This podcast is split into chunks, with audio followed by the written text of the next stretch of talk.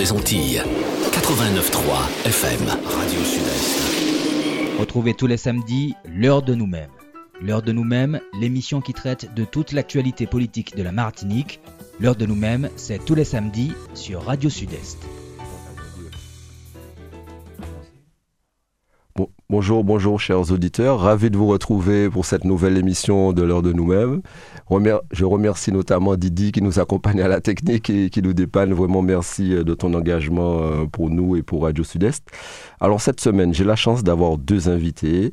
La première, il s'agit de Valérie Vertaloyo, secrétaire générale du SNES FSU Martinique. Du moins, bonjour Valérie. bonjour Mathieu.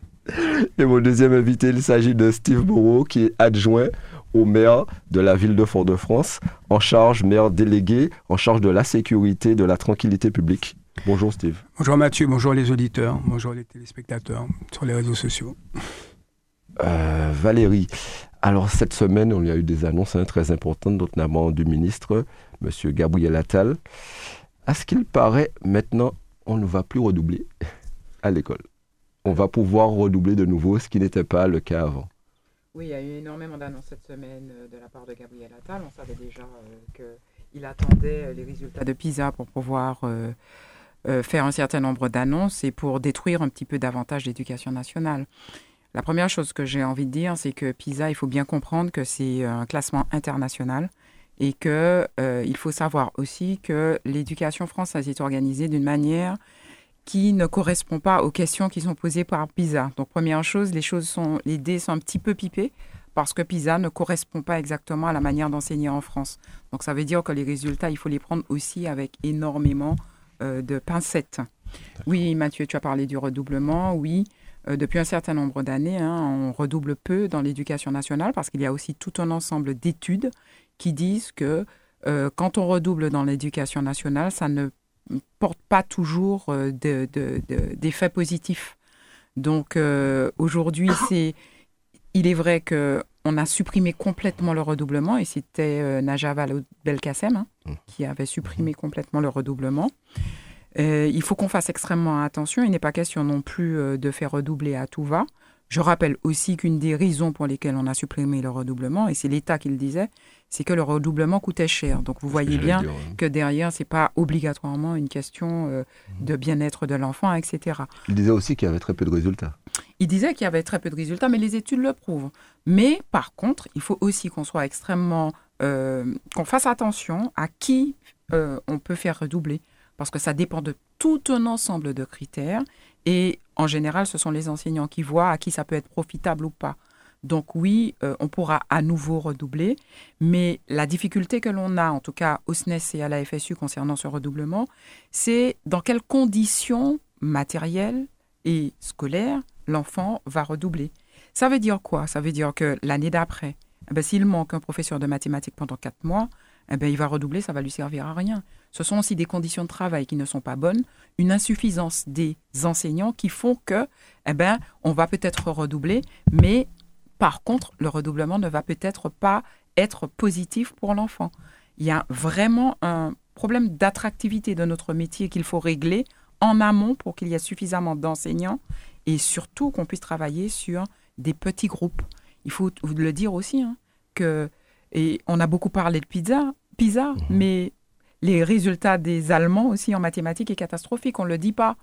Euh, on fait comme si il n'y a que les résultats de la France qui ne sont pas bons.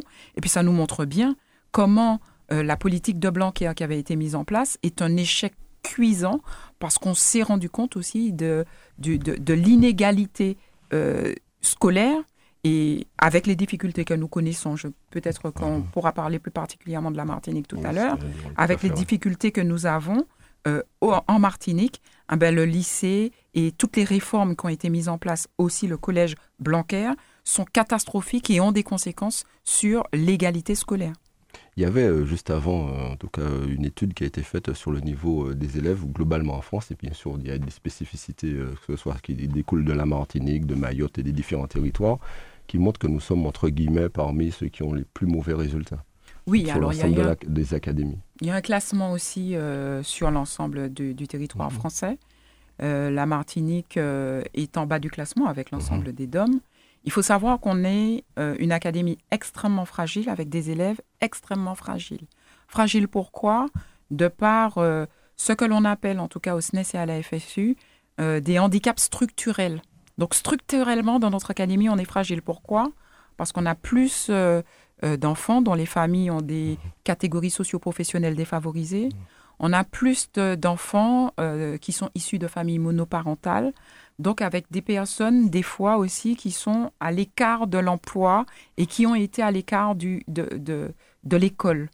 Et on, il y a aussi des études qui prouvent que plus on a ce type de population scolaire, un peu plus ces populations sont fragiles et plus on, moins on, a, on arrive à sortir ces enfants de, de, ces difficultés. Donc, bien naturellement, il faut agir sur les moyens aussi derrière pour pouvoir travailler en petits groupes, parce que ça aussi, c'est quelque chose d'important.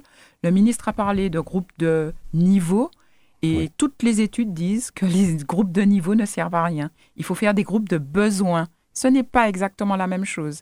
Et il faut en plus que ces groupes évoluent dans l'année. Avec aussi derrière, il faut savoir, des conditions de service qui seront dégradées pour les enseignants c'est clair parce que si c'est des emplois du temps mhm. qu'il faut faire euh, en fonction mhm. des groupes de besoins ou de niveau. Pour l'instant, il s'agit de groupes de niveau. Euh, c'est vrai que beaucoup de collègues considèrent aussi que ça peut poser un certain nombre de problèmes qu'il n'y ait pas de groupe de niveau. Mais derrière, nous, ce qu'on voit, c'est que les élèves, ils sont pointés du doigt quand ils sont dans les niveaux les plus difficiles. Eh ben, naturellement, euh, en gros, ce seront les groupes des nuls. Hein quelque part, et qu'il faut qu'on fasse extrêmement attention à la psychologie de nos jeunes élèves, hein, qui sont euh, des fois en difficulté déjà à la maison, qu'on ne mhm. peut pas non plus cantonner euh, dans des groupes en difficulté, parce que ce n'est pas facile non plus psychologiquement de se dire en fait qu'on n'a pas le niveau. Et puis, euh, je disais aussi tout à l'heure, j'essaie de rattraper mon, mon propos du mhm. début, concernant les groupes de besoins, les études disent qu'il faut que, par exemple, sur une notion, on puisse faire un groupe de besoins si un certain nombre d'élèves de la classe n'ont pas compris une notion, juste pour cette notion-là, mais pas de manière globale sur le niveau de l'élève. Et qu'est-ce que Gabriel Attal dit? Quelque chose de beaucoup plus grave, c'est qu'il faut, il, il pense qu'on devra sortir certains élèves des classes pour pouvoir renforcer en français et mathématiques. Donc on les sort de certaines disciplines. Ça veut dire quoi? Que les disciplines dans lesquelles les élèves réussissent un petit peu mieux, qui ne sont pas les mathématiques et le, et, le français, eh ben, on va les sortir de ces disciplines-là. Donc, ils seront véritablement dans une spirale de l'échec. Et non, je crois que dans ce métier, si on, décide de faire son métier, ce métier, c'est parce qu'on aime euh, la, jeunesse, parce qu'on a envie qu'elle réussisse. Et je ne suis pas sûre que les enseignants qui ont passé en concours aient passé en concours pour ça, pour être dans une spirale de l'échec avec nos élèves. On a d'énormes progrès à faire en Martinique particulièrement, mais il faut aussi qu'on réussisse à agir sur le niveau social et sur globalement l'économie du pays qui aura des mhm. conséquences sur euh, le niveau scolaire parce que c'est aussi une question de euh, catégorie socio-professionnelle défavorisée. Que pense le, SNES du fait qu'on rende euh, obligatoire le brevet? Il va rendre le brevet obligatoire pour l'entrée au collège? Alors il y a aussi cette question de brevet obligatoire, mais derrière, c'est on est en train de mettre en place une école du tri. On est en train de trier les élèves. Et derrière, ce sont c'est de l'inégalité. Parce qu'on veut mettre en place. alors, on parle de redoublement, mais en même temps, quand on n'aura pas le brevet, on sera dans une espèce de classe entre le collège et le lycée. Euh, personne ne sait exactement de quoi il s'agira. Entre le collège et le lycée qui devra permettre de rattraper, de rattraper le retard qu'on a accumulé depuis des fois l'école primaire. Toutes les études montrent, encore une fois, parce qu'on s'appuie aussi beaucoup sur des études, toutes les études montrent que les difficultés, il faut les prendre le plus tôt que possible. Et plus on attend, eh ben plus l'enfant rentre dans des difficultés et moins on arrive à le sortir de ces difficultés. Donc le, le, le brevet, c'est aussi une difficulté. Et puis, cette espèce de classe passerelle entre le collège et le lycée, on ne sait pas ce qu'il y aura dedans et on a l'impression que c'est encore un moyen de trier les élèves. Les élèves de catégorie socio-professionnelle moyenne, voire plus, auront beaucoup plus de chances que ceux qui sont de catégorie socio-professionnelle moins favorisée. Et ça, le SNES va toujours se battre contre ce genre de choses. Et, le fait de créer une épreuve de mathématiques anticipée, euh, comme pour le français, comme pour l'épreuve de français pour le baccalauréat? Alors, ce n'est pas vraiment une épreuve de mathématiques, c'est une épreuve de sciences, voilà, qui de- devra se faire euh, en, en classe de première au même moment où euh, les euh, élèves passent le bro- le- le- l'épreuve de français. Oui. Alors, euh, le problème aussi, il faut le dire, le lycée Blanquer, qu'est-ce qu'il a fait? Il a supprimé les mathématiques. Oui. C'est ça aussi le problème. On a demandé à ce que les mathématiques reviennent dans le tronc commun. Elles sont revenues dans le tronc commun. Et on n'a qu'une heure et demie par semaine de mathématiques. Est-ce que c'est acceptable? Donc on revient, on, on a prouvé pourtant tout ce qui est en train de se passer quant au lycée Blanquer, mais aussi aux réformes du, du collège. Le SNES et la FSU avaient déjà dit en amont, voilà les conséquences que ça va donner. Plus de tri social, plus d'inégalités scolaires et plus d'enfants qui sont dans des familles en difficulté sociale, qui seront aussi en difficulté scolaire. Eh ben, nous sommes bien tristes, en tout cas, dans notre organisation, de voir qu'on avait raison. Et euh, on a laissé Jean-Michel Blanquer détruire l'école. Et aujourd'hui, on voit un ministre qui semble découvrir tout ce qu'on dénonce depuis des décennies. Et là, je trouve ça particulièrement scandaleux parce que le seul objectif de l'État est de faire des économies et c'est inacceptable de faire des économies sur la tête de ceux qui seront à la tête de cette nation. Mais euh, quand on voit, on sait que depuis quelque temps, il y avait un débat notamment qui revenait par rapport, on sait qu'il y a les élections européennes qui arrivent, par le Rassemblement national qui disait qu'il faut remettre un uniforme, qu'il faut être plus dur, d'ailleurs, le remettre le redoublement en place, etc. Est-ce que le gouvernement ne cherche pas à aller euh, chercher une partie de l'électorat pour dire qu'il faut une école plus stricte, qu'on mette en place une école plus stricte et qui permettrait d'avoir de meilleurs résultats et de lutter contre les comportements déviants qui sont de plus en plus courants On a de toutes les façons l'impression que ce gouvernement se droitise, mais euh, il y a voilà, il y a beaucoup de choses qui font que on est en train de, de, de, faire de l'œil à l'électorat d'extrême droite. Euh, cependant, euh, les choses. Est-ce qu'un uniforme tout seul va changer la situation socio-professionnelle des parents? Est-ce que c'est ça euh, qu'on va trouver comme solution Euh, Bizarrement, juste après ces annonces qui sont toutes plus folles les unes que les autres, le lendemain, il a parlé, euh, il est intervenu dans la presse, il me semble que c'est RTL ou je ne sais plus quelle radio, où il disait que, eh ben, on va trouver une solution avec l'uniforme, parce que l'uniforme, le fait d'avoir un uniforme, met déjà dans des conditions particulières. J'ai envie de dire, monsieur euh, Gabriel Attal, venez en Martinique, on a des uniformes partout. Est-ce que c'est ça qui va changer euh, les résultats scolaires? Ça met peut-être dans une ambiance mentale ou psychologique, j'en sais rien, mais on a quand même énormément d'échecs scolaires. Et c'est un- une vraie question qu'on doit se poser sur notre territoire. Qu'est-ce que l'on peut faire pour pouvoir amener nos élèves à la réussite? Il y avait aussi toute une politique de la ville qui avait été mise en place avec le ministère de la, de, de- de- des, des collectivités, avec tout ce qui concerne les... les, les, les- j'ai j'ai Les oublié. zones prioritaires non, il ne s'agit pas des zones prioritaires. Alors, il y a Fort-de-France, il y a certains quartiers de Fort-de-France qui sont en politique de la ville et pour lesquels il y a des moyens supplémentaires qui sont apportés par, les- par la politique de la ville pour pouvoir essayer de faire venir des associations dans l'école pour travailler avec les élèves et pour surtout qu'ils voient les cités éducatives. Voilà, c'est le mot que je cherchais, les cités édu- éducatives, surtout pour qu'ils voient l'école différemment. Mais aujourd'hui, on voit qu'il y a un certain nombre de difficultés qui sont posées aussi par ces cités éducatives. Je crois que la mise en œuvre n'a pas été suffisamment co-construite pour permettre d'avoir des résultats. Euh, Il y, a une, euh, il y a des IG, des inspecteurs généraux qui sont en Martinique en ce moment, qui nous ont demandé, qui ont demandé à la FSU de faire un petit peu le point sur euh, euh, comment on imagine l'école euh, avec plus de réussite scolaire. On en a aussi parlé.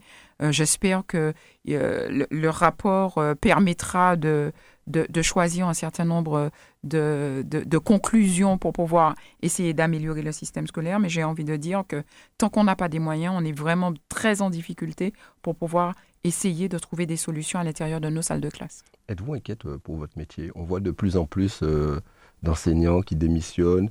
Euh, le gouvernement peine à recruter de plus en plus. chaque année, c'est de plus en plus compliqué. Oui, euh, il y a une, une forte inquiétude hein, sur le métier parce on, on voit beaucoup les collègues. hein. Le SNES et la FSU sont des organisations syndicales de terrain. Chaque semaine, on est dans deux, au moins deux établissements.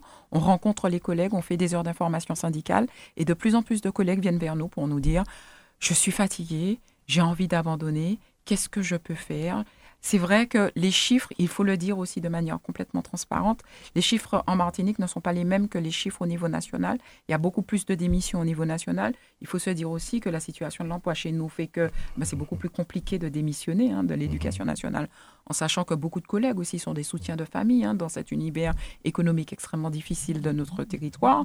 Mais il faut dire que oui, il y a beaucoup d'inquiétudes, il y a beaucoup d'empilement des tâches, il y a beaucoup de fatigue, il y a beaucoup de pression aussi qui sont euh, euh, vis-à-vis euh, des, collègues. Il y a beaucoup de choses supplémentaires qu'on nous demande. il y a une certaine inquiétude vis-à-vis du métier, mais surtout vis-à-vis de nos élèves auxquels pour lesquels on n'arrive pas en tout cas à trouver des solutions pour les sortir de leurs difficultés tant sociales que scolaires. Le ministre semble en tout cas jouir d'une cote de popularité importante. Elle a doublé ces six derniers mois et pas ces derniers mois, ces derniers mois en tout cas, elle a doublé.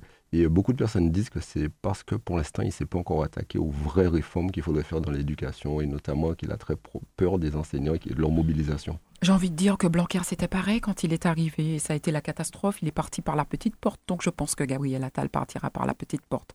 Parce que c'est quand même assez curieux aussi, quelqu'un qui ne connaît pas l'école publique et qui a été euh, élève dans l'école privée pendant tout son, tout son, sa scolarité. Bien évidemment, il ne s'agit pas d'opposer l'école publique et l'école privée, mais c'est quand même un signe.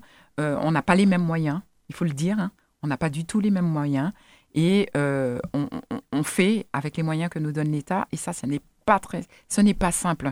Mais sa cote de popularité, j'ai envie de dire que peu m'importe. Je vois ce que ça a donné avec Blanquer. J'espère pour lui qu'il ne terminera pas comme Blanquer en, fait, je dis j'espère, j'espère pour lui, alors que j'espère qu'il terminera comme Blanquer. Le fait d'avoir mis euh, des primes, en tout cas d'avoir augmenté un peu la rémunération de certains enseignants de certaines catégories, puisqu'elle fluctue en fonction de la situation des enseignants, est-ce que c'était l'une des solutions?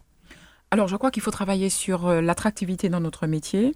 Et le ministre, bien évidemment, s'y est très mal pris parce qu'il s'agit euh, d'une augmentation alors, qui ne concerne pas tout le monde, première chose, que ce soit bien clair.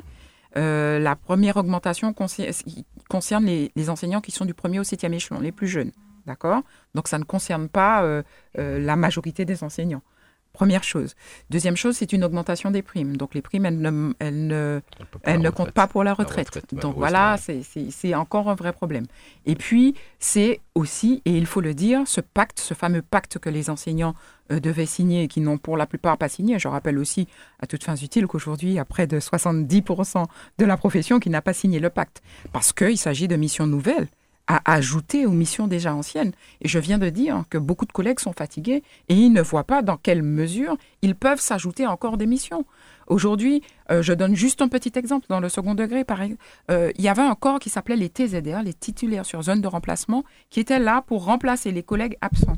On demande maintenant, au, on a détruit le corps des TZR, donc il n'existe pratiquement plus de TZR, puisqu'ils sont affectés pour la plupart à l'année, donc ils ne peuvent plus remplacer les collègues qui sont absents. Je rappelle aussi que les collègues, euh, eh ben, pour, quand ils sont absents, c'est souvent soit ils sont malades, soit ils sont convoqués par leur hiérarchie euh, à, différents types de formations, etc., euh, mais aussi par les IPR, par les chefs d'établissement, etc.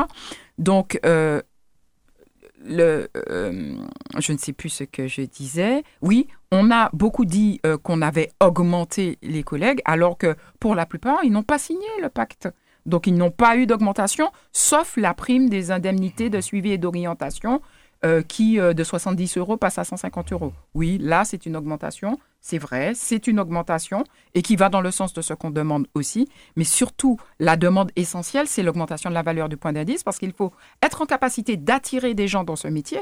Parce que quand les gens ils font des études, quand ils voient les, salaires des enseignants, eh ben, ils ne vont pas vers les, les métiers enseignants. Chaque année, il y a 3300 postes qui sont offerts au concours qui ne sont pas euh, qui, restent sans enseignants. Ça veut dire qu'il y a 3300 postes en moins. Il faut, il le dit pas non plus, euh, Gabriel Attal, dans PISA. Qu'est-ce qu'on dit? Qu'on est que aujourd'hui, les chefs d'établissement déclarent. En 2018, ils déclaraient que à 17%, ils n'arrivaient pas à, à, remplacer des, des, profs absents. Maintenant, on est à 68%. Ça veut dire quoi? Ça veut dire que tout simplement, il n'y a pas assez d'enseignants. Et il n'y a pas assez de gens qui veulent faire ça. Pourquoi? Parce que c'est mal payé et parce que les conditions de travail sont, sont déplorables. compter sur le SNES et sur la FSU pour pouvoir travailler, pour pouvoir améliorer les conditions de service. Ce n'est pas acceptable. J'ai une autre question. Le, développement de l'intelligence artificielle, on en parle beaucoup en ce moment. Ça va révolutionner le métier? Moi, ça m'amuse. En fait, il dit qu'il va euh, essayer d'embaucher davantage, mais en même temps, puisqu'il sait qu'il est dans la capacité d'embaucher davantage parce qu'il y, a, il y a ce problème d'attractivité, on développe l'intelligence artificielle. On développe l'intelligence artificielle pour quoi faire? Pour remplacer le prof. Mais parce qu'il n'y aura pas assez de profs. Et en tout cas, ce que la crise sanitaire nous a a permis de, montrer, c'est que on a besoin de corps à corps. On a besoin d'être là dans les classes. Parce que justement, pendant la crise sanitaire, on n'arrivait pas à joindre nos élèves. Des fois, ils étaient derrière leur ordinateur, mais ils ne suivaient pas ce qu'on disait. Tout le monde n'avait pas d'ordinateur, fracture numérique, etc. Euh, je ne veux pas allonger les choses, mais s'ils veulent développer l'intelligence artificielle, c'est parce qu'il n'y a pas assez de profs. Et le problème, c'est ça. Travaillons donc sur l'attractivité du métier pour qu'il y ait de plus en plus de profs et qu'on puisse véritablement être aux côtés de nos élèves dans nos salles de classe avec des effectifs beaucoup moins lourds pour pouvoir tirer nos élèves et particulièrement nos élèves martiniquais des difficultés. Peut-être que c'est l'une des causes aussi de la démission de certains enseignants. Je veux parler des comportements déviants qu'on voit de plus en plus à l'école. Il n'y a plus de sanctuaire comme on pouvait l'imaginer il y a quelques années. Et euh, pour vous, euh, êtes-vous inquiète des phénomènes de plus en plus? On voit des phénomènes de violence, que ce soit sur notre territoire, mais aussi à l'extérieur aussi. Oui, il y a des phénomènes de violence. Et puis les, les gamins. Et aux alentours des établissements scolaires. Mais on se rend compte aussi, hein, les gamins sont plus tendus. Ils ont beaucoup de stress. Il y a des phénomènes de violence de la part de certains parents aussi, ça arrive, euh, entre les gamins. Mhm. Et c'est une société qui est violente. La, la chose est que la société est violente, donc l'école est le reflet de la société. Et à l'école, on retrouve aussi cette violence on essaie de la calmer le mieux que l'on peut. Mais il ne faut pas oublier non plus que les enseignants sont des humains, des fois. Il y a des choses qu'ils ont du mal à accepter. Et ce n'est pas simple. C'est un métier véritablement qui n'est pas simple parce que accepter au quotidien qu'un gamin de 11 ans, des fois 12 ans, soit insupportable et ne respecte pas l'autorité la plus élémentaire, qui est l'autorité entre un élève et son enseignant, c'est extrêmement difficile aussi psychologiquement pour les collègues. Donc on comprend que certains soient à bout, et particulièrement dans les zones les plus difficiles, puisqu'il y a des établissements dans des zones, et notamment dans les zones d'éducation mhm. prioritaire, où ce n'est pas facile, où il y a des problèmes sociaux. Mhm. Bien évidemment, ce n'est pas de la faute des gamins, mais ce n'est pas la faute du collègue non plus. Donc vraiment, on est dans un cercle vicieux. Ce sont des problèmes de la société qu'il faut régler pour que ça s'améliore à l'école. Donc il faut véritablement des politiques publiques pour pouvoir améliorer les problèmes de la société, pour améliorer derrière les problèmes de l'école. Je vais revenir. Euh, j'ai d'autres questions, mais je vais passer à Steve. Steve, euh, on parlait euh, des établissements scolaires, notamment des, comportements déviants, que ce soit aux abords et aussi dans l'établissement. Et ben, cette semaine, d'ailleurs, tu as reçu les la parent vigilant. Est-ce que tu peux nous expliquer ce que c'est, ce dispositif? Déjà, je, je veux saluer vraiment les parents qui s'engagent et puis les partenaires qui sont autour de ce dispositif. Il s'agit essentiellement de la ville, du rectorat, de la police euh, nationale et la police municipale et les équipes de médiation, que ce soit euh, les équipes de médiation du rectorat ou, ou celles de la ville qui sont engagées dans ce dispositif. L'objectif, c'est de sécuriser euh, tout ce qui est aux abords des établissements scolaires, parce qu'on a un environnement aujourd'hui qui, qui se dégrade, pas à cause de plusieurs choses. Hein. La première chose, c'est que la délinquance gagne du terrain. Nous avons des phénomènes de deal qui, gagnent euh, nos quartiers et qui se rapprochent aussi de certains établissements scolaires. On a des phénomènes de délinquance et de violence, et puis les jeunes n'y échappent pas. Euh, il suffit de regarder l'actualité, les réseaux sociaux, on voit, des bagarres, des vidéos qui circulent aujourd'hui. Il y a pas une journée, on voit pas une vidéo. Donc nous avons mis en place ce dispositif pour effectivement faire en sorte que on puisse avoir un réseau de partenaires qui puissent partager des informations et faire qu'on soit réactif. En réalité, euh, c'est une centaine de parents là qui sont engagés avec nous. Chaque année, on renouvelle le dispositif, on les forme euh, sur des questions de sécurité, mais pas que, sur des questions de secours aussi. Et puis, on, leur apprend aussi à partager des informations fiables et à être réactifs, à être en lien avec les chefs d'établissement, le rectorat, nous-mêmes et la police. Et euh, ça nous a permis d'éradiquer un certain nombre de choses. première chose, ben déjà sur des problématiques de squat euh, qui étaient pas loin des établissements scolaires et sur lesquels on n'avait pas forcément des retours. On a, on a pu agir avec la police et, les services de la ville euh, pour en faire fermer certains. Puis deuxièmement, sur des, malheureusement des petits points de deal qui commençaient à, à se développer, on a pu avoir l'information et, agir euh, au plus vite. Donc euh, voilà, c'est quelque chose de bien. Après, une centaine, c'est pas suffisant. On fait des réunions aussi pour, euh, les intéresser, les parents, pour euh, les mobiliser. Alors on a surtout des parents vigilants pour les collèges, les établissements scolaires, collèges. Pas beaucoup pour les lycées, parce qu'on s'est rendu compte aussi que peu de parents viennent en général devant le lycée. Ils déposent plutôt les enfants un petit peu plus loin, les enfants marchent à pied. Et c'est vrai que pour ce dispositif-là, il faut être aux abords de l'établissement. Il faut être en capacité de regarder, d'être véatif. Ça va jusqu'à euh, quelquefois des signalements qui sont faits pour des abribus, jusqu'à euh, d'autres signalements, comme je le disais tout à l'heure, c'est des signalements euh, de réseaux qui se, développent sur, des, problématiques de stup. Donc voilà, donc vraiment les féliciter, ces parents-là, qui sont formés, qui sont suivis toute l'année. Et ces formations se passent aussi en partenariat avec des partenaires sur des questions de, je disais, d'addiction, de violence, de posture, de sécurité, de, de secours. Vous travaillez aussi, euh, en tout cas au niveau des élèves, notamment avec le dispositif euh, lutter contre le, contre le modèle Bad Boy. C'est important aussi de faire de la prévention au niveau des élèves? Oui, et euh, on, on, travaille sur tous ces sujets-là parce qu'effectivement, il faut un maillage qui soit suffisamment fort. Il faut impliquer tous les acteurs qui sont concernés, les jeunes eux-mêmes, pour bien leur bien leur faire comprendre, et pas que leur faire comprendre, mais aller euh, jusqu'à les faire euh, changer de manière d'agir, d'avoir d'autres modèles qui soient plus vertueux. C'est pas le modèle bad boy qui est, qui est vertueux pour nous. Et euh, l'idée, c'est d'échanger de, avec eux, d'avoir aussi leur propre code, parce que ça, c'est très important. Mmh. Et c'est vrai que nous, on insiste beaucoup pour ne pas que ce soit des dispositifs qui soient faits par nous, qui ne sommes pas jeunes. On mobilise les jeunes pour que des jeunes parlent aux jeunes et que ça leur soit utile et que les éléments de langage qui sont appris soient, vraiment des éléments euh, qui leur parlent et, qui les touchent. Et donc, euh, oui, chaque année, on le fait. On a, euh, des, acteurs qui sont, qui sont embarqués avec nous dans ce dispositif-là, des établissements scolaires qui travaillent aussi avec nous sur le sujet. Euh, je pense notamment à, des acteurs comme Laurent Moïse, qui est bien connu euh, sur la place et qui est en capacité aussi de, de, parler avec eux. On a, on a des sujets sur euh, les problématiques d'addiction, de santé, de nutrition. Enfin, tous ces sujets-là sont abordés aussi dans la déconstruction du modèle Bad Boy. Et on s'appuie aussi, comme à chaque fois, sur des artistes aussi qui relaient des, des messages positifs. Donc, ça, tout ça est nécessaire pour que la Martinique euh, ben, reparte dans un cercle vertueux, parce qu'on voit bien aujourd'hui que nous avons un phénomène de, violence qui, euh, qui, est de plus en plus fréquent. Et euh, dans la société même, ce, ce, phénomène-là est prégnant. Quand on parle de phénomène de violence de plus en plus fréquent, malheureusement, on est déjà à trop de décès de cette année. Il y a un travail qui est mené, notamment ben, dernièrement dans certains quartiers, à Sainte-Thérèse, etc. Il y a des interventions de la police nationale et aussi dans la zone gendarmerie hors de Fort-de-France pour euh, lutter contre tout ce qui est trafic, etc. Est-ce que c'est suffisant, euh, ces interventions? Non, c'est pas c'est pas suffisant. Euh, on a eu une réunion là il y a quelques jours avec le, directeur territorial de la police nationale et tout l'état-major de police. J'avais demandé qu'on puisse les rencontrer pour qu'on puisse faire un point sur ces sujets-là, parce qu'il est nécessaire aussi que les partenaires travaillent entre eux. Il n'y a, pas que des sujets de violence proprement dit. Il y, a, des sujets aussi de cadre de vie sur lesquels la ville intervient et, elle est là aussi pour faciliter les choses, faciliter le, lien qu'il y a avec les, quartiers.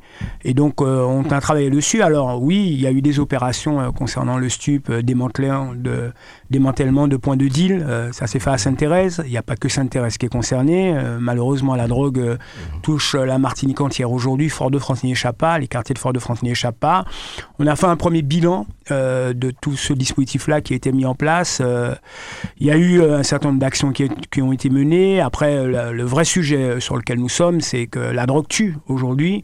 C'est un phénomène qui tue notre jeunesse, qui tue la population et qui aussi cause de, vrais problèmes de, violence et de délinquance parce qu'on sait bien que ceux qui dealent ben, ont des armes pour se protéger et pour aussi euh, pour se protéger. Alors euh, c'est ce qu'ils disent, mais en même temps c'est pas c'est pas c'est pas la vérité. Euh, pour se protéger, puis aussi pour, pour en découdre quand il le faut avec, avec des bandes rivales. Donc la circulation d'armes, malheureusement aujourd'hui, ça ne diminue pas. La drogue non plus ne diminue pas. Tant que la Martinique restera une vraie passoire, et ça on l'a déjà rappelé à chaque fois au préfet et aux différents ministres de l'Intérieur euh, qui viennent et qui repartent. On leur a déjà rappelé que les eaux territoriales sont un vrai sujet aujourd'hui, y compris le port est un sujet, l'aéroport est un sujet, et qu'il faudrait sécuriser davantage et que nous attendons encore une fois un radar qui doit arriver en 2024 et euh, voilà on repousse. il repousse à chaque fois et donc c'est pas c'est pas acceptable la manière dont la Martinique est traitée nous attendons aussi des, des scanners portuaires pour que effectivement il y ait un travail qui se fasse de fouille qui soit beaucoup plus précis aujourd'hui que ce qui est fait hein. bon. et donc tous ces éléments là seront pas des éléments qui seront euh, suffisants mais qui permettront déjà d'avoir une première étape euh, de, vérification et de contrôle. Et puis, il faut remettre, euh, on le dit à chaque fois, mais, c'est vraiment le sujet, il faut remettre des effectifs sur l'eau. On ne peut pas avoir une île euh, qui est entourée d'eau comme ça et sans effectifs de, gendarmerie et de douane. On avait fait un, petit calcul, y compris avec le général Vaquette, qui est général de gendarmerie, qui reconnaît tout à fait, lui, que c'est pas suffisant ce qui est fait aujourd'hui. Euh, on avait calculé, il manque à peu près 150 effectifs aujourd'hui pour couvrir euh, les eaux territoriales martiniquaises. 150 personnes.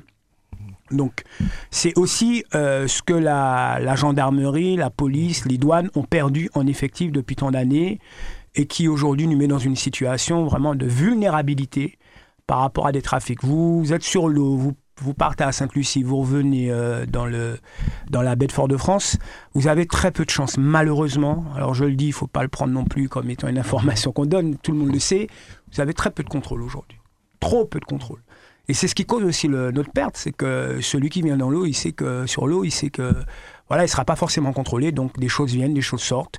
C'est aussi pour ça qu'on avait des phénomènes de, de vol de motos, avec des motos qui partaient à, à Sainte-Lucie. Euh, heureusement, euh, ce, ceux qui faisaient ça ont été démantelés, ils sont, ils sont en prison actuellement, la police a procédé à des arrestations. Et donc, euh, voilà, on, est sujet à ces, à ces réalités-là, malheureusement, qui ne font que trop durer.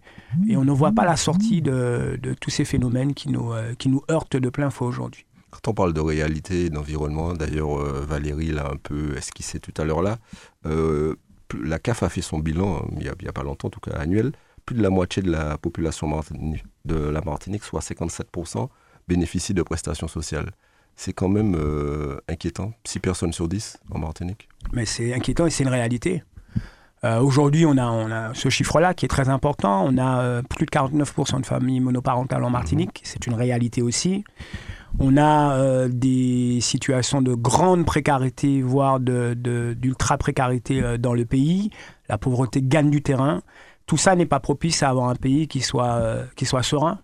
Euh, parce qu'aujourd'hui, euh, lorsque vous avez toute une partie de la population qui vit avec les minima sociaux, c'est autant de personnes qui n'ont pas de pouvoir d'achat, c'est autant de personnes qui se retrouvent avec d'autres dans des situations de chômage, qui recherchent de l'emploi.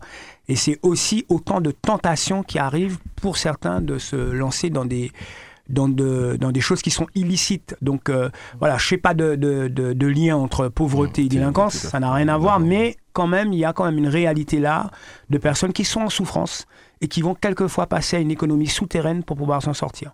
Et ça, euh, la Martinique euh, n'y échappe pas. Sans compter d'ailleurs, euh, puisqu'on fait le lien, moi je fais le lien aussi avec la santé, on a aujourd'hui une, une offre de santé qui est inégalement répartie sur le territoire. Le, le Nord est le grand parent pauvre de la, sur la partie santé. Nous manquons euh, de spécialistes euh, en Martinique. Et là, on a une vraie réalité euh, de, de, de, de, soins qui est, qui, est, qui est, très difficile. Il manque aussi des centres de soins. Enfin, sur le soin, on est, vraiment très en retard par rapport à ce qui se fait dans l'Hexagone. Et on est les parents pauvres. Voilà. Et ça, c'est pas normal que la Martinique, qui est, est une île euh, française, se retrouve euh, au bord même de tous ces sujets-là.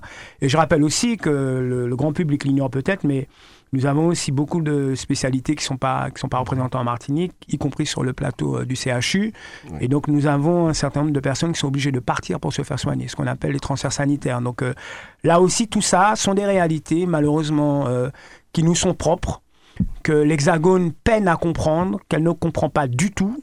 Mmh. Et c'est vrai aussi que lorsqu'on a des réunions avec euh, le national, on leur explique qu'ils ne comprennent pas beaucoup les, les, dépenses en matière de transport euh, pour aller se faire soigner. On explique que nous, lorsqu'on a des soins à aller faire, ben, on ne peut pas y aller en voiture parce que la mer, il faut la traverser et que c'est en avion qu'on la traverse. C'est pas la neige qu'on y va.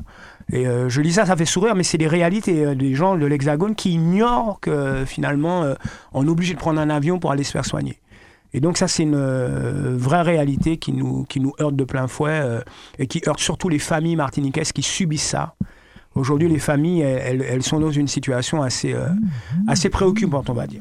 En tout cas, comme tu l'as rappelé, 30 communes martiniquaises sur 34 sont déclarées des communes où il manque des spécialistes. Et euh, en Martinique, en moyenne, c'est 25% de moins par rapport à l'Hexagone. Mais dans certaines régions, ce taux euh, explose, notamment dans les communes du Nord. Mais d'ailleurs, j'en profite hein, pour faire un lien. Beaucoup de personnes ont entendu parler de l'article 55, notamment à l'Assemblée nationale, quand tu dis que notre population est en train de décroître et qu'il manque du monde et qu'il faut lutter contre cet exode, entre guillemets, démographique hein, de nos jeunes qui partent et qui ne reviennent pas. Les sénateurs, cette semaine, ont voté l'article 55 qui a été revu, revisité. Euh, qui, l'article 55, c'est quoi? Il mettait en place un passeport pour l'installation professionnelle en Outre-mer et qui prévoit le financement de toute ou une partie des titres de transport ainsi que le versement d'une allocation d'installation. Ça a fait un débat très important, ça a été revu, le gouvernement a décidé de revoir sa copie.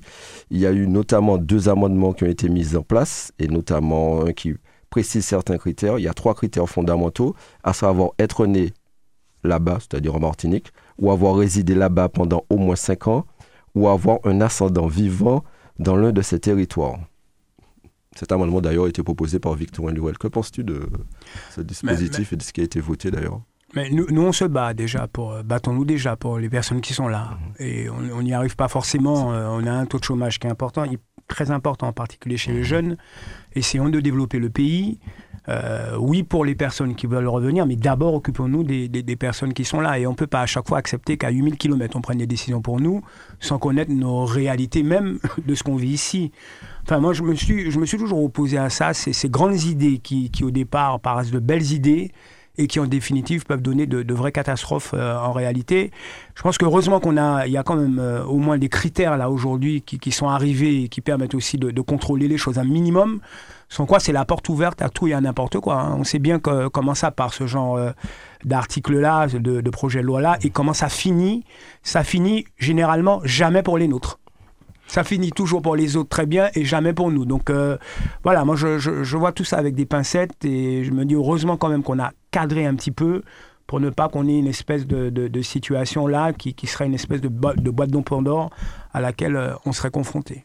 Valérie, j'aurais bien aimé avoir ton point de vue euh, sur notamment cet article 55 qui a fait débat et euh, les différents amendements qui ont été votés, les modifications notamment au Sénat, à savoir hein, ben, que pour être en gros, je serais tenté de dire pour être en gros martiniquais, il faut avoir résidé en Martinique pendant au moins 5 ans ou avoir un ascendant vivant sur l'un de nos territoires.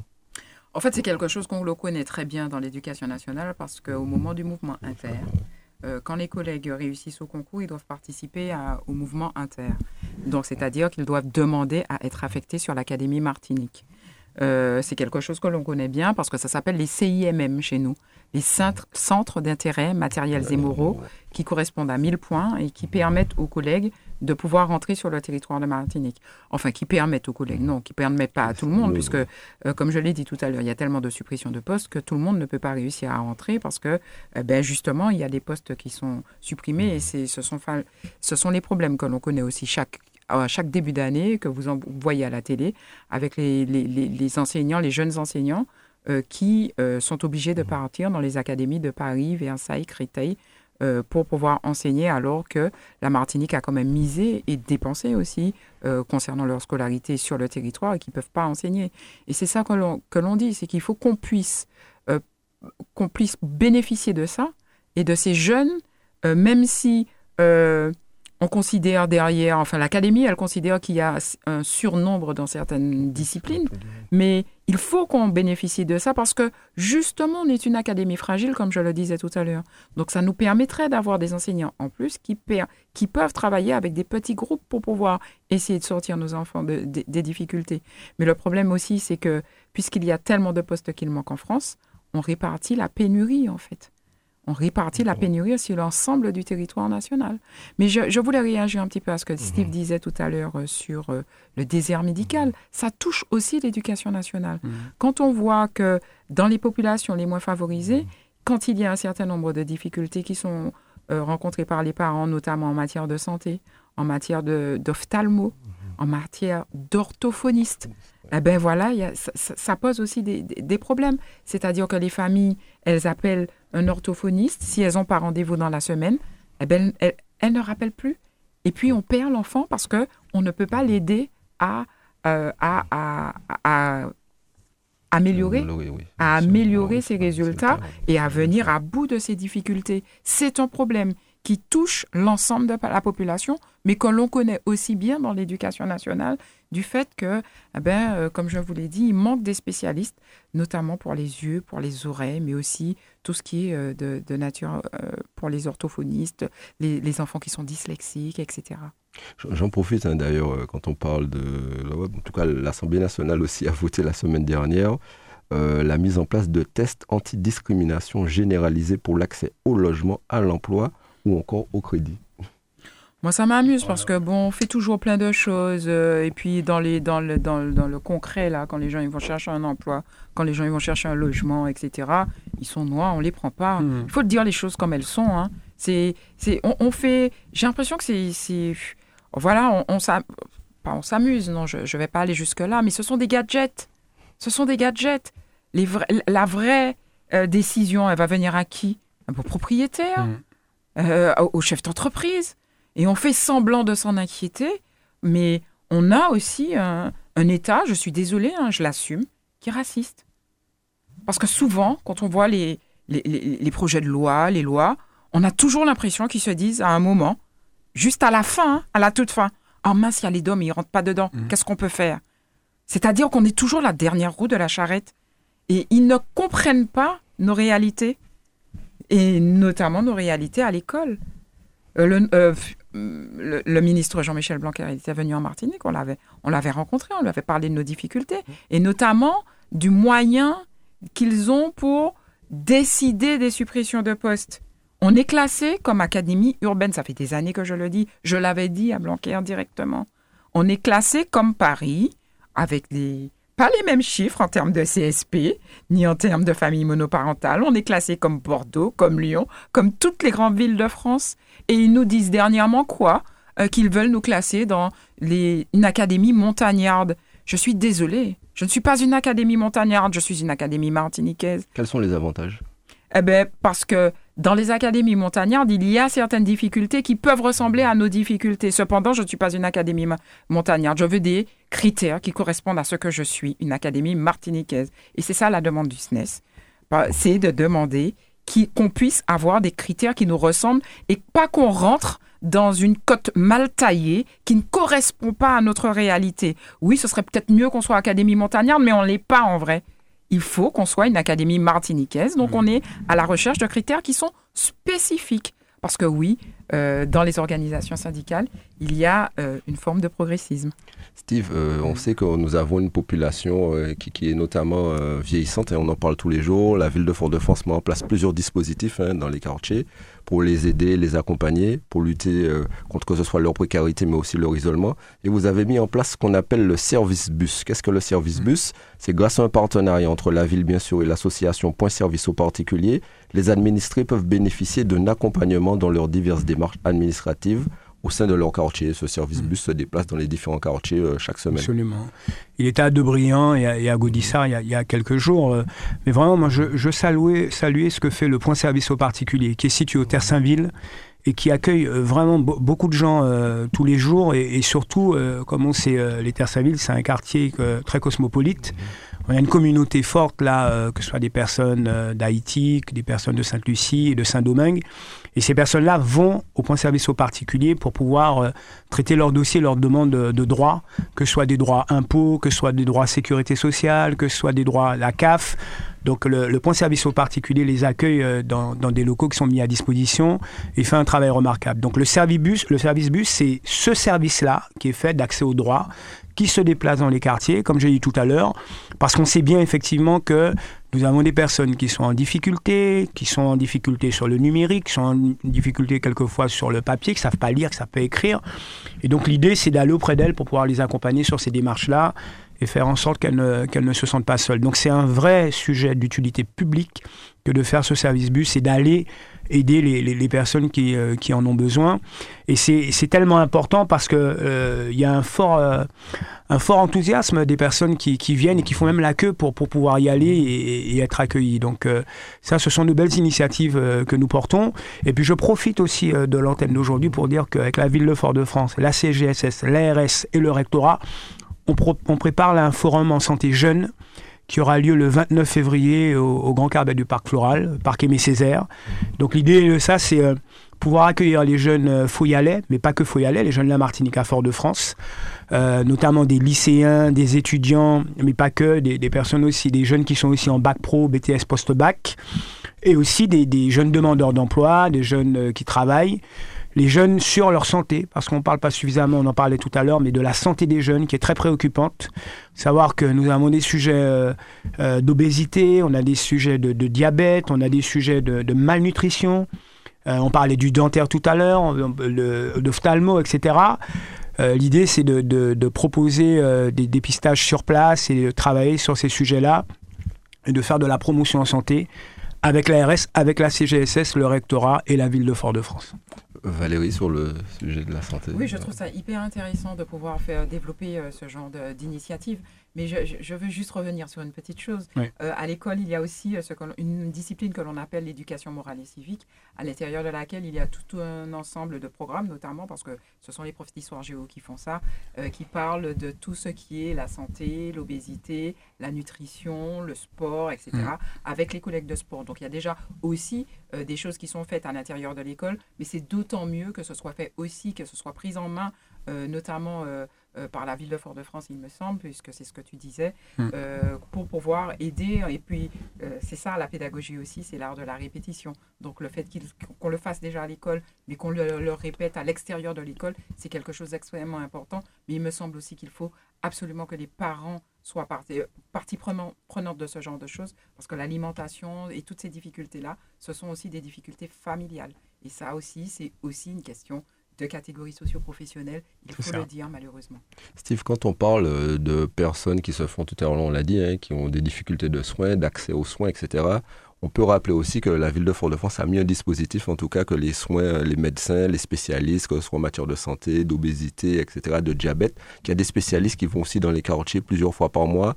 Euh, c'est un dispositif qu'a mis en place la ville de Fort-de-France. C'est un dispositif très intéressant d'ailleurs. Oui, oui, mais tout ça contribue euh, à aller dans le sens de ce qu'on disait tout à l'heure. Il faut emmener la santé dans les quartiers. C'est ça l'objectif. Euh, et, le forum santé, il n'est pas que pour les, lycéens, il est aussi pour ceux qui travaillent, etc. Euh, et même ceux qui sont en recherche d'emploi. Mais tout ça, ça va dans le même sens. C'est travailler avec les professionnels de santé pour aller dans les quartiers, faire en sorte que la santé aille jusqu'à jusqu'à la population et non pas que celle-ci se déplace. Parce qu'on sait bien, et on l'a dit tout à l'heure, que pour certaines spécialités, c'est compliqué. Les délais de rendez-vous, c'est entre 3 et 6 mois, voire un an. Et c'est vrai que, que c'est pas évident. La plupart des gens abandonnent au bout d'un moment parce qu'ils n'y arrivent pas, parce que c'est trop compliqué, parce que c'est trop long, parce qu'on ne sait pas où aller et où se renseigner pour avoir euh, le rendez-vous. Et donc, euh, ces dispositifs-là nous permettent d'aller au plus près des populations et d'emmener avec nous des professionnels de santé qui sont aussi demandeurs hein, d'aller rencontrer la population euh, et qui sont conscients eux-mêmes de cette réalité-là que la, Martinique euh, vit. Euh, moi, je rencontre des, personnes qui aiment beaucoup la Martinique et qui sont aussi euh, sur des projets, des choses innovantes, qui essaient de, développer ce réseau-là qui est nécessaire pour pallier justement à cette problématique d'inégalité de répartition de, l'offre de soins en Martinique. La ville de Fort-de-France a d'ailleurs lancé le, Noël, le Noël Foyal Solidaire, la 14e édition déjà. Et ça, c'est le lancement a été fait d'ailleurs à la Yole Grand Moon. Et il y a des élèves de l'école primaire de Châteauboeuf euh, qui étaient invités à ce lancement. Ça, c'est important le lien intergénérationnel de le tisser et de mettre en place une solidarité euh, auprès des personnes âgées. Ça, on en est très fiers, hein, parce que ça, c'est euh, notre cœur de vie. c'est notre cœur aussi d'élu pour nous de, de pouvoir être en lien avec nos aînés, nos jeunes, préparer aussi la relève et faire en sorte que ce lien-là se fasse. C'est très intéressant d'avoir aussi le retour des personnes âgées de la, de la Grand Moon. Hein. ils sont très contents aussi euh, lorsqu'on fait des animations. Ah que la Grand Moon, c'est un EHPAD hein, pour que nos, ah ouais, c'est un EHPAD qui, euh, qui, est, qui, est, propre à Fort-de-France et qui a ses, ses propres réalités euh, sur la, la, question de la solidarité. je le dis à, à chaque fois avec grand plaisir nous faisons ces éditions-là et nous allons rencontrer vraiment les, personnes âgées euh, qui, nous donnent de l'énergie aussi dans, les combats qu'on peut mener. Et lorsqu'on a des enfants qui viennent, euh, des scolaires qui viennent eux aussi pour participer, pour contribuer, pour donner de l'impulsion, c'est là toute notre joie. Et, euh, vraiment, c'était très bien. Et il faut continuer à aller dans ce sens-là. Et c'est pas facile parce que c'est aussi, ça demande de l'implication, de la détermination et de l'investissement.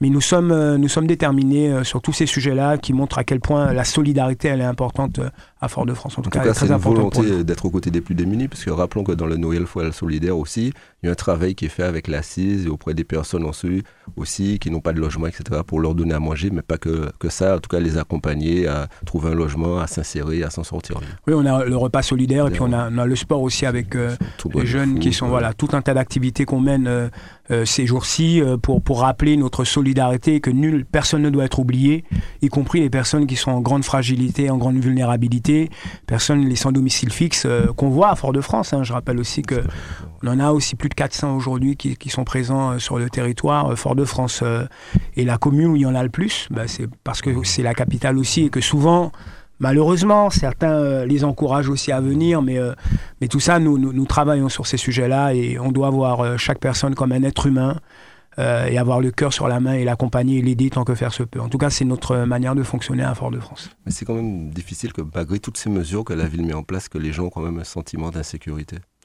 Oui, mais le, sentiment d'insécurité, j'en parle souvent en disant que c'est lié à la, à la personne. Vous savez, vous et moi, peut-être qu'on n'aura pas le même sentiment d'insécurité. Il suffit que dans une rue, qu'il y ait un une problématique d'éclairage et qu'une personne âgée passe, elle se sentira malheureusement en insécurité. Ça ne veut pas dire qu'il se passe quoi que ce soit. Hein.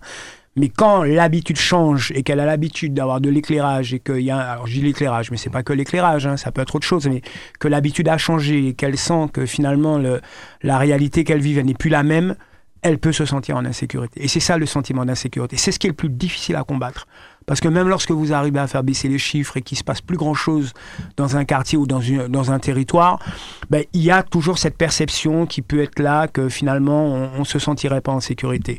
Euh, Fort-de-France, on avance, on avance bien dans, dans, certains lieux, un petit peu moins bien dans d'autres. Les grands faits marquants, là, parce que je regarde un petit peu les, les, chiffres de la délinquance euh, pour ce mois-ci, c'est nous avons des, problématiques de, cambriolage. Malheureusement, je crois que toute la Martinique n'y échappe, pas. Euh, des vols qui se font chez les personnes. On a aussi euh, des, vols, des larcins qui se font sans violence. Malheureusement, aujourd'hui, on, est confronté à ça. Et puis, on a été confronté aussi à des vols euh, d'automobiles et de motos pendant un, certain temps. aujourd'hui, c'est un petit peu moins fréquent. Mais ça aussi, ça n'a pas contribué à, à rassurer et ça a contribué à faire augmenter les chiffres. Euh, Dieu merci, les vols à main armée sont en grande baisse. On n'a plus trop de problématiques sur Fort-de-France comme celle-là, même si ça existe encore. Mais euh, voilà, globalement, le, travail se fait, on est en train d'avancer. Après, les, problématiques sur lesquelles on est confronté, euh, c'est plutôt des, des, problématiques de la vie de tous les jours, des conflits de voisinage, ça on en a beaucoup. Malheureusement, les gens ne se supportent plus. Voilà, on l'a vu pendant la période de Covid, mais il euh, faut croire que même après le Covid, ça continue. On a des problématiques aussi de, de, de fait de nuisances euh, en tout genre, des nuisances sonores. Dans, le euh, cadre ville, les, VHU par exemple, VHU, le fait que la ville retire beaucoup de VHU, alors que c'est pas à eux de retirer normalement. VHU, je, je, regarde les on était à plus de 400 là déjà d'enlever dans la période de, même pas de début d'année, depuis 6 mois, voilà, plus de 400. Euh, alors que c'est pas à nous de les enlever, c'est vraiment c'est les concessionnaires euh, automobiles qui doivent les enlever. Et depuis la loi Letchimi, ils ont obligation de le faire. Simplement, le rythme est encore trop peu important. Et puis, on a un phénomène aussi, il faut le dire, mais ça, de, nos propres compatriotes qui ne respectent pas le pays, qui considèrent que la Martinique, c'est une poubelle. C'est pas que pour les VHU d'ailleurs, qui jettent des choses n'importe où, qui, euh, qui font de la mécanique aussi, qui sont pas forcément mécaniciens, mais qui font de la mécanique, qui jettent de l'huile sur le, sur le domaine public, qui jettent des déchets sur le domaine public n'importe où. Donc on a ces sujets-là aussi euh, sur lesquels on travaille euh, et sur lesquels il faut que la, Martinique aussi se responsabilise. On est sur des sujets d'éducation, d'information, on travaille avec la KSM sur ça aussi, avec le SMTVD notamment. Et donc euh, voilà, tant que nous n'aurons pas aussi l'attitude de, responsabilité, tant que nous ne protégerons pas notre pays et que nous ne serons pas des personnes exemplaires, ben la, la, Martinique continuera d'être une vraie poubelle. Et je le dis parce que je suis très énervé moi lorsque je vois comment nous nous comportons vis-à-vis de notre pays. On aime la Martinique et si on l'aime, on doit la laisser propre. Voilà. En tout cas, vous, vous aimez la Martinique à Fort-de-France et vous organisez de multiples manifestations aussi. Il y avait d'ailleurs la Transat Jacques Vabre, si on parle d'économie bleue. Il y avait la 37e édition, par exemple, du semi-marathon déjà. Euh, tous ces événements se sont bien passés. La ville accueille de grands événements, que ce soit notamment en matière culturelle. Des événements planétaires. Hein. la Transat Jacques Vabre, oui, elle est, suivie à travers le monde. Euh, elle est suivie parce que c'est une, une transat euh, de, très haut niveau et qui, qui, est un moment important dans le sport, mais aussi sur, le, sur la voile. Et donc, voilà, elle, elle, a été très suivie, très regardée. même les arrivées qui sont faites tardivement le soir, il y avait un public conséquent qui était là.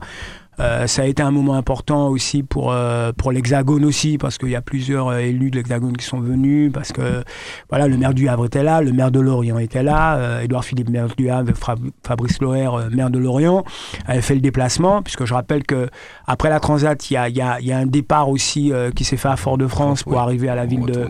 pour retour, le retour à la ville de Lorient. Et donc, ce sont des événements qui sont importants, qui, qui mettent le, projecteur sur la Martinique et dont on peut être fier.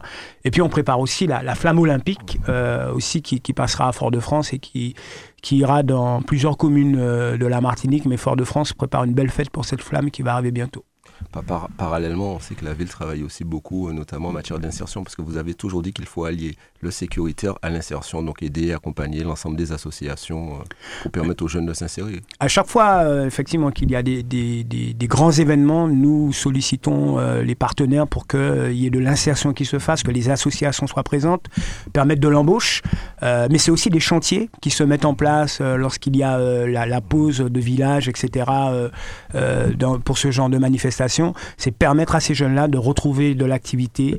Et donc, euh, la ville prend toute sa place dans cette volonté d'insérer tout un chacun. Et c'est en ce sens-là euh, qu'on travaille. Donc, le, semi-marathon aussi, euh, superbe événement chaque année qui, a énormément de monde et qui, qui est connu aussi à travers le monde et qui montre le savoir-faire euh, de la ville. Quand on dit qu'il fallait lutter contre la sédentarité, c'est un des exemples que la ville organise euh, des manifestations au quotidien. Absolument, nous on y croit et on continuera à aller dans ce sens-là parce que euh, là aussi, César le disait, hein, la Martinique doit s'ouvrir sur le monde, elle doit montrer ce qu'elle a de plus beau, mais aussi accueillir le monde aussi chez elle et c'est ce qu'on fait à travers tous ces événements. Nous accueillons le monde et nous montrons aussi au monde ce qu'on est en capacité de faire. Quand on parle du monde, Valérie, en ce moment il y a une guerre et des combats sanglants qui ont lieu à Gaza l'ONU appelle à mettre fin à cette hécatombe. Oui, naturellement. On en parle aussi hein, dans nos salles de mhm. classe avec nos élèves. Naturellement, à chaque fois qu'il y a des événements comme ça, on, en a, on a beaucoup parlé de l'Ukraine aussi mhm. euh, ces dernières années. On parle aussi, mais ils sont en demande. Il hein. faut savoir aussi qu'en Martinique, il y a tout type euh, de public hein, dans les salles de mhm. classe. Ah ben, il y a des, euh, des élèves qui sont d'origine de, du Moyen-Orient, du Proche-Orient, mais aussi certains qui sont d'origine israélienne, tout simplement. Donc euh, ce sont des sujets que l'on aborde, c'est extrêmement difficile. Hein. Il faut faire extrêmement attention euh, aux mots qui sont utilisés pour que ne pas choquer l'une ou l'autre des communautés, mais aussi pour pouvoir apporter la parole, euh, la vraie parole et la parole historique, parce que moi, je suis aussi un peu prof d'histoire, donc naturellement, c'est important d'apporter la mhm. parole historique et puis de, de, faire, de, de, barrer la route à tout ce qui est le révisionnisme historique, parce que on est aussi dans cette période de révisionnisme historique. Il faut se rappeler quand même mhm. des événements de la Seconde Guerre mondiale. Il faut comprendre aussi les premières colonies juives dans les années 20 euh, qui, ont, qui se sont développées euh, sur le territoire d'Israël. Il faut comprendre aussi euh, ce qui a amené le monde à la création de l'État d'Israël. Il faut comprendre mmh. aussi pourquoi les Palestiniens qui étaient là depuis des siècles aussi se sont opposés à ça. En fait, on est là pour pouvoir faire comprendre et surtout pour qu'il n'y ait pas de position extrémiste, mais qui, surtout des, élèves conscients de la réalité de l'histoire de, de cette région. Ce n'est pas simple. Parce que derrière aussi, on a aussi cette réalité en Martinique et cette histoire difficile euh, en Martinique euh, qui fait qu'on on va plutôt pencher d'un côté ou de l'autre, mais euh, il faut vraiment mettre ça en parallèle et puis former des citoyens qui, puissent comprendre le monde qui les entoure, parce qu'il ne s'agit pas seulement de comprendre la Martinique, il faut comprendre la Martinique, mais il faut aussi comprendre le monde qui nous entoure. Steve, c'est un sujet grave en tout cas ce qui se passe actuellement. Valérie a raison, hein. c'est un, sujet qui est très complexe et qui remonte à très loin. Hein. Il faut regarder, alors je vais pas revenir sur les faits historiques qui ont marqué depuis la, Première Guerre mondiale, la Seconde Guerre mondiale ensuite, et toute la répartition qui a été faite, euh, y compris euh, par l'Angleterre qui était aussi là et qui avait, qui avait elle aussi euh, donné un certain nombre de gages à l'une des parties. Je vais pas revenir là-dessus. la chose essentielle, en tout cas pour moi, sur, sur ce conflit-là, c'est de rappeler, un, qu'il ça fait déjà un moment qu'il dure, qu'il perdure, qu'il a des conséquences aussi euh, dans le monde dans le monde et, euh, euh, et, en Martinique on en parle on en parle alors aujourd'hui c'est dans les écoles mais on en parle aussi dans le monde associatif on en parle dans le monde sportif moi-même j'en parle aussi avec mes propres fréquentations les uns et les autres se positionnent mais s'il y a une chose sur laquelle on peut on peut tous être d'accord c'est qu'il faut qu'on fasse la paix à un moment donné. Et ça, euh, entre ceux qui veulent la guerre et ceux qui veulent la paix, il y a un monde aujourd'hui. Et aujourd'hui, c'est ça le, fond du sujet. Alors, c'est pas que pour Gaza, c'est un peu dans le monde. On a des gens qui veulent faire la guerre aujourd'hui, qui sont partis pour faire la, guerre. Et donc, euh, la paix, euh, on a toujours l'impression que celui qui veut la paix, c'est le plus faible. Non, c'est le plus fort qui veut la paix. C'est celui qui est conscient, effectivement, que l'humanité ne pourra pas s'en sortir en faisant la guerre. Parce que la guerre appelle la guerre et que la guerre appelle le terrorisme et que lorsqu'on tue euh, à travers le terrorisme, y compris même de ceux qui, qui, sont, qui sont aujourd'hui des enfants, on prépare une nouvelle génération de terroristes. Et ça, c'est un constat qui est fait de, de, tout temps et sur lequel on ne peut pas se satisfaire, en tout cas, de ce qui est fait aujourd'hui. Je pense que sur ce conflit-là, on n'y arrivera pas si à un moment donné, il n'y a pas volonté des partis de faire la paix et de trouver une issue favorable.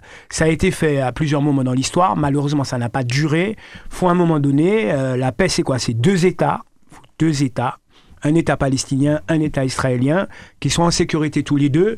Et tous ceux qui, veulent travailler dans ce sens, il faut, il faut les accompagner parce qu'aujourd'hui, on est dans une situation où nous avons des personnes qui sont ultra radicales, de part et d'autre, et qui veulent en découdre. Ça ne pourra pas être l'issue finale.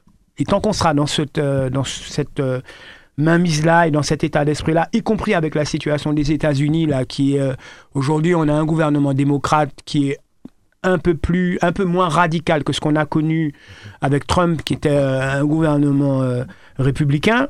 Euh, je rappelle que les élections aux États-Unis, c'est très bientôt, et que là, ça peut être un point de bascule aussi dans ce qui se passe aussi en Palestine. Donc voilà, tous ceux qui voudront faire la paix, il, faut, il faut vraiment les, accompagner et, faire en sorte que ce soit ces personnes-là qui soient au premier au devant de la scène. On s'en sortira pas avec la guerre, une guerre éternelle comme ça, ce n'est pas possible.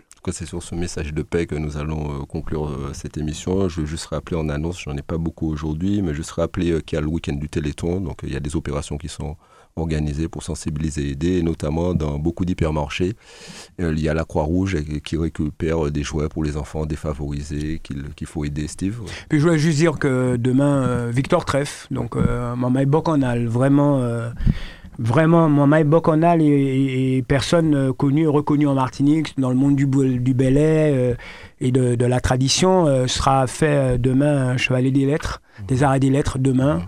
à Bocanal. Donc voilà, je voulais faire passer l'information pour que la Martinique le sache et vraiment rendre hommage à Victor qui depuis tant d'années a travaillé pour son pays. Et voilà, c'est un hommage qui lui sera rendu et c'est dire à quel point on en est fier. Puis euh, une petite chose, hein, ce week-end, il y a la fête du quartier de Volga, de Volga en tout cas, avec beaucoup de manifestations et c'est très important. Je vous invite à y aller parce que franchement, c'est un très beau programme qui a. Et puis, euh, rappelons aussi que dimanche matin, il y a une messe qui est organisée par la famille d'Aliker euh, qui aura lieu à Corridon à 10h pour fêter, célébrer l'anniversaire de sa mort. On n'oublie pas le père Aliker, on n'oublie pas ce qu'il a fait pour Fort-de-France, et notamment, on parlait du soin tout à l'heure, ben voilà, voilà quelqu'un qui a œuvré pour euh, la santé des Martiniquais et qui l'a fait au prix de sa vie et toute sa vie. En tout cas, merci à Didier de nous avoir accompagnés aujourd'hui, encore une fois. Merci à toute l'équipe de Radio Sud-Est. Nous souhaitons un bon week-end à l'ensemble des auditeurs et nous vous donnons rendez-vous la semaine prochaine à la même heure. Merci encore à tout le monde. Merci. Retrouvez tous les samedis l'heure de nous-mêmes. L'heure de nous-mêmes, l'émission qui traite de toute l'actualité politique de la Martinique L'heure de nous-mêmes, c'est tous les samedis sur Radio Sud-Est.